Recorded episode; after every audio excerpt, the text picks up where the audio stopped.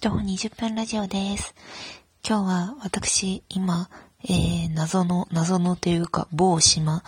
某島に夫の親戚に会いに来てるんですが、えー、島の旅館の布団の中からお送りします。ね、島ね、マジ周りがね、暗すぎて、すぐに日が暮れすぎて、で、あの、夫はもうすでに安眠しすぎて、あの、やることがありません。親族との顔合わせは、まあまあ普通に過ぎまして、あの、美味しいお魚などを食べました。粗相はしてないと思います。多分ね、日本酒をたくさん飲んだりしました。というわけで、えっ、ー、と、今日は、あの、あの、恋愛に悩むアラサーは、とりあえず毛の処理をやめろっていう話をしようと思うんですけど、その前に一つ質問箱が来てたので、回答します。えー、ピーチフルさん、こんにちは。こんにちは。えー、こんばんは。えっ、ー、と、今、あの、ピッチフルさんはオフィシャル番組になられたというところでおめでとうございます。ありがとうございます。えっ、ー、と、えー、ピッチフルさんはもともとラジオトークをしてオフィシャル番組になられたと思うんですが、えー、オフィシャル番組が、あの、外から、ん？なんで、外から、外からのトークし、トーカーの人が増えていますが、それに関してはどう思いますか？いろんな議論があると思うんですけど、ピチュールさんの考えを教えてください。ということで、なん、いやなんか私もね、ほんのりは知ってるよ、その、ほんのりは知ってるよ、その議論。なんか、いや、んでもね、これは、なんていうか、まあ、繊細な話だと思うんですけど、ちょっと、うん、そもそも私が思うのは、ラジオは、ラジオを配信するっていうのは、あの、聞き手のためにやってることであって、喋り手のためにやってることじゃないと思うんですよ。で、まあ、私も喋ってて楽しいけれども、でもまあ、最終的に聞き手の人が受け止めるものだという意識はすごくあって、で、あの、オフィシャルのに対する不満みたいなやつって、喋り手の側の論理だと思うんですよね。で、喋り手として、どう思うみたいな、まあ話、それもまコンテンツとしてできるときはあると思うんですけど、もう喋り手の側としての論理を勝手に聞き手にずっと聞かせ続けるっていう時点であまりセンスが良くないんじゃないかなって思ったりとかしてますね。普通に考えてなんか聞いててあんまり面白くないんじゃないかなって聞き手の人が思っていて、で、別になんか自分がオフィシャルにふさわしいぞっていう風なことを言いたいわけではないんですけど、でも、あの、うん、初めて、こう、まあ、プレスリリースとかも出て、すごい著名な人がやってきてっていうところで、あの、新しく聞いた人がやってきた時に、その上に対する文句みたいなところが上がってきたりとか、そういう人が、なんかたくさんいるところなんだなっていうふうに思われた時に、あの、あんまり、だか楽しくなくないって思って、学級会がずっと行われてる界隈って、やっぱ近づきにくいって思っていて、思ってるんですよね。で、もし、なんか私がこう不満があったりとかっていうのがあったら、お客さんである視聴者に伝わるところじゃなくって、ちゃんとお問い合わせフォームから行った方がいいんじゃないかなって思います。なんかツイッターとかも、まあ、外から完全に見えてるので、あの、お問い合わせフォームすごいめっちゃ存在しているので、そこでこう、あの、問題提起というか、そういうのはした方がいいんじゃないかなっていうふうに思います。なんかこう、不満がある人が、それぞれの、なんか、それぞれの不満をこう、みんなそう思ってますみたいなことを言うのってすごく不毛だなと思っていて、で、その、うーん、文句っ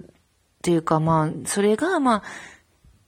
まあ、人、すべては人間がやることだから別にすべては完璧じゃないと思うんですけど、でも文句の根源が実際どこから来てるのかとか、だからそういうところに関して、もうちょっと考えて、あの、お問い合わせフォームから言った方がいいんじゃないかって思います。だからそういう、なんか、喋り手として不満みたいなことは、うん、そんなコンテンツとして面白いのかな？どうなんですかね？って思っています。えー、そんなところですかね？いや、なんか、うん。じゃあ、あの、毛の処理の話をしようと思います。あの、失恋って辛いじゃないですか。私すごい、あの、失恋が辛くて、その、前、その、あれ、出会い系アプリ？婚活アプリの話を、あの、ゆきちゃんっていうことした回があったんですけど、そういう風になんかこう、ふわーってなって、新しい恋というか、もう新しい刺激、新しい男性みたいなものを、あの、求めにかかっていた時期っていうのがあるんですけど、でもそれって結構、なんか、自傷行為というか、あんなんか癒されないなって私は思って、で、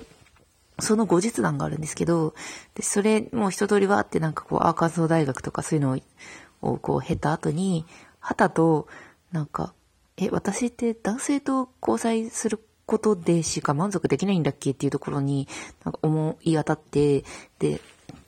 あの、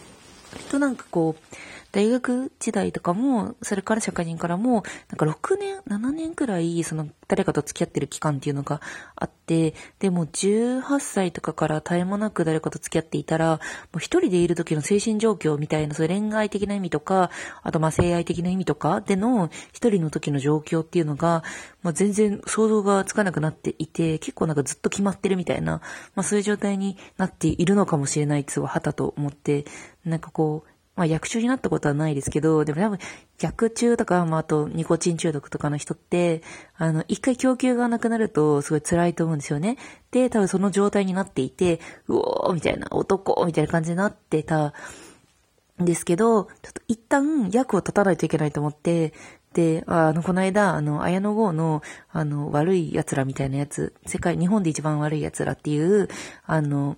警察官のドラマ、映画を見たんですけど、その中で、あの、シャブは拘置所に入らないと治らねえみたいな、刑務所かな？シャブを一回打った人は、もうほんと捕まって、な、監禁生活を、あの、送らないと治らねえみたいな、あの、そういう、あの、セリフがあって、で、もうそれは後で見たんですけど、でも私その時に思ったのが、あ、もう私、あの、やめよう、そういうのやめよう、みたいな、異性と何かそういう、あの、少しでもそういうことを考えるのをやめようと思って、何をしたかというと、半年ぐらい、あの、毛の処理をやめたんですね。あ、汚い話で大変申し訳ないんですけど、そう。もう全身生え放題にして、な、夏かな？秋口とかかな？秋口から冬とか、まあ、半年ぐらい。なので、まあ、すごく、そのまま、あの、肌を露出している奇跡ずつではなかったんですけど、でも、こう、あの、毛の処理をやめて、すごくもう風とかを感じるわけですよ。もう爽やかな風をね、サラサラっていう感じですね、毛とかから。そう。で、あの、やめていくと、なんかこう、あの、ずっと誰かと交際したりとかしてると、なんか手とか、手はなんか誰かと繋ぐための手で、なんか足は誰かと絡ませるための足みたいな。で、なんかその、なんか肉体は自分のものであるのに、こう人に利用される体としての自分みたいな、そういう自意識が結構なんか無意識に大きくなってたなと思って、でもこうそよそよに毛が生えているこの足はもう全然私がもう歩くためだけの足だし、この指毛がそよそよになっている手はもう全然私がなんかまあそれなりに仕事をしたりとか飯食ったりとかするためのなんか手だしみたいな感じでこうだんだん自分の肉体を取り戻していったっていう感覚があってなんか超いいじゃんって思って すごいセラピーとしてね有効でした。なんかこう、あの、誰かと交際していないと不安みたいな、誰かに疲れていないと不安みたいな気持ちって、その渦中にいる時にはなかなか気づけないと思うんですよ。で、なんでこんなに求めているんだっけ？みたいなところを、あの、考えることってかなり難しくって、で、あの、まあ、それで、あの、自分が男性に求められ得ない状態に自分で自分をしているっていう風な意識を持って、で、自分の、あの、体の、こう、毛を生やし続けると、あの、癒される場面もあるよ、みたいな、そういうことを、あの、お伝えしようかと思って、そう、さっき友達となんか、あの、LINE してて、で、なんか、すごい恋愛に悩んでいる友達の友達の話とかを聞いていて、えー、でも、だからそういえば私、あの、そういう時毛生やしてたわって言ったら、毛生やすのマジでライフハックだから人に伝えた方がいいよって言われたので伝えました。そうね、毛を生やして、で、あの、前のトークで喋ったの自己肯定感を上げる方法っていうあの、録音、カラオケ録音法で、またさらにこう自分だけでひたひたにするみたいな、そうなんか不純物をこう取り除いて、一体自分が何を求めているのかみたいなところを、整理して、あるいは本当に自分に必要なものだけを自分は取り入れているのかっていうところを、あの、精査する期間っていうのが、まあ必要かなと思います。なんかね、あの、前の前の携帯に入ってるんですけど、あの、そのまあすごい、失恋とか、まあ、転職とか、いろんなものが重なった時期があって、で、その時に、あの、カラオケ、その時のカラオケとか、あの、結構、あの、電波組インクを歌いながら泣いたりとかしてて、すごい なんか、あの、たまに聞き返して、すごい冷静になったりしますね。あの、電波組インクの、あの、あれです。世界が粉々になっても、とか、あと、オレンジリウムっていう歌ですごい泣いてます。う、う、みたいな感じで 泣いてますね。あの、君の心、なんか、君がいなくてもわかるよ、心の中に君の形あるから、みたいな、う、う、みたいな感じで泣いてて、あの、受けるなって思います。そういう風になんかこう、セットリスト、あの、どういうことをカラオケで歌うのかとかでも自分の精神状況が見えたりとかして、受けるなって思います。そう、なんか自分の精神状況とかをこう、手のひらの上に眺めて受けるなって思えたら、あの、結構それを乗り越えているところだと思うので、なんかこう、心に、あの、不純物というか、その外からの、あの、揺り動きみたいなものがガンガンに来ているときは、まあ、毛を生えらすなり、なんか自分のことをすごい、あの、向き合って、まあ、ラジオトークとかもいいいいと思うんですけど、こう、考えをこう、ブツブツブツブツ言って、みて、もう一回聞いてみて、で、その論理矛盾というか、こういうふうにこの人はこの人って自分だけどね、強く主張しているけれども、でも実際この後ろにある気持ちっていうのは何なんだろうか、本当にこの言葉だけなんだろうかみたいなのを結構まあ他人目線で考えていければいいんじゃないかなと思いますね。思いました。というわけで、あの、某島の某旅館の某布団からでした。それではまたね。さよなら。